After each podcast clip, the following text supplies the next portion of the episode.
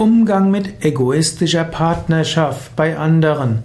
Vielleicht hast du das Gefühl, dass jemand in deiner Umgebung eine sehr egoistische Partnerschaft eingegangen ist. Er hilft dem anderen nicht, erwartet aber ständig, dass man ihm hilft. Du würdest da gerne eingreifen. Was kannst du tun? In den meisten Fällen ist die klügste Weise, nicht einzugreifen. Menschen sind erwachsen und können sich um sich selbst sorgen ist es Menschen nicht damit geholfen, dass andere in ihre Partnerschaft eingreifen.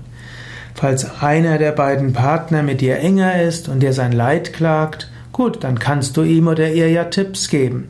Die Menschen sind in Wahrheit nicht egoistisch. Vielleicht derjenige, der den anderen auszunutzen scheint, will dem anderen auch helfen. Aber derjenige, der ausgenutzt wird, der müsste vielleicht seine Bedürfnisse klarer äußern.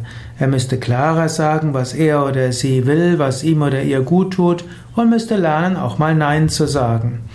Menschen gehen normalerweise keine egoistischen Partnerschaften ein. Ich glaube, diese Zeiten sind weitestgehend zu Ende. In einer Partnerschaft will man Liebe geben, Liebe empfangen.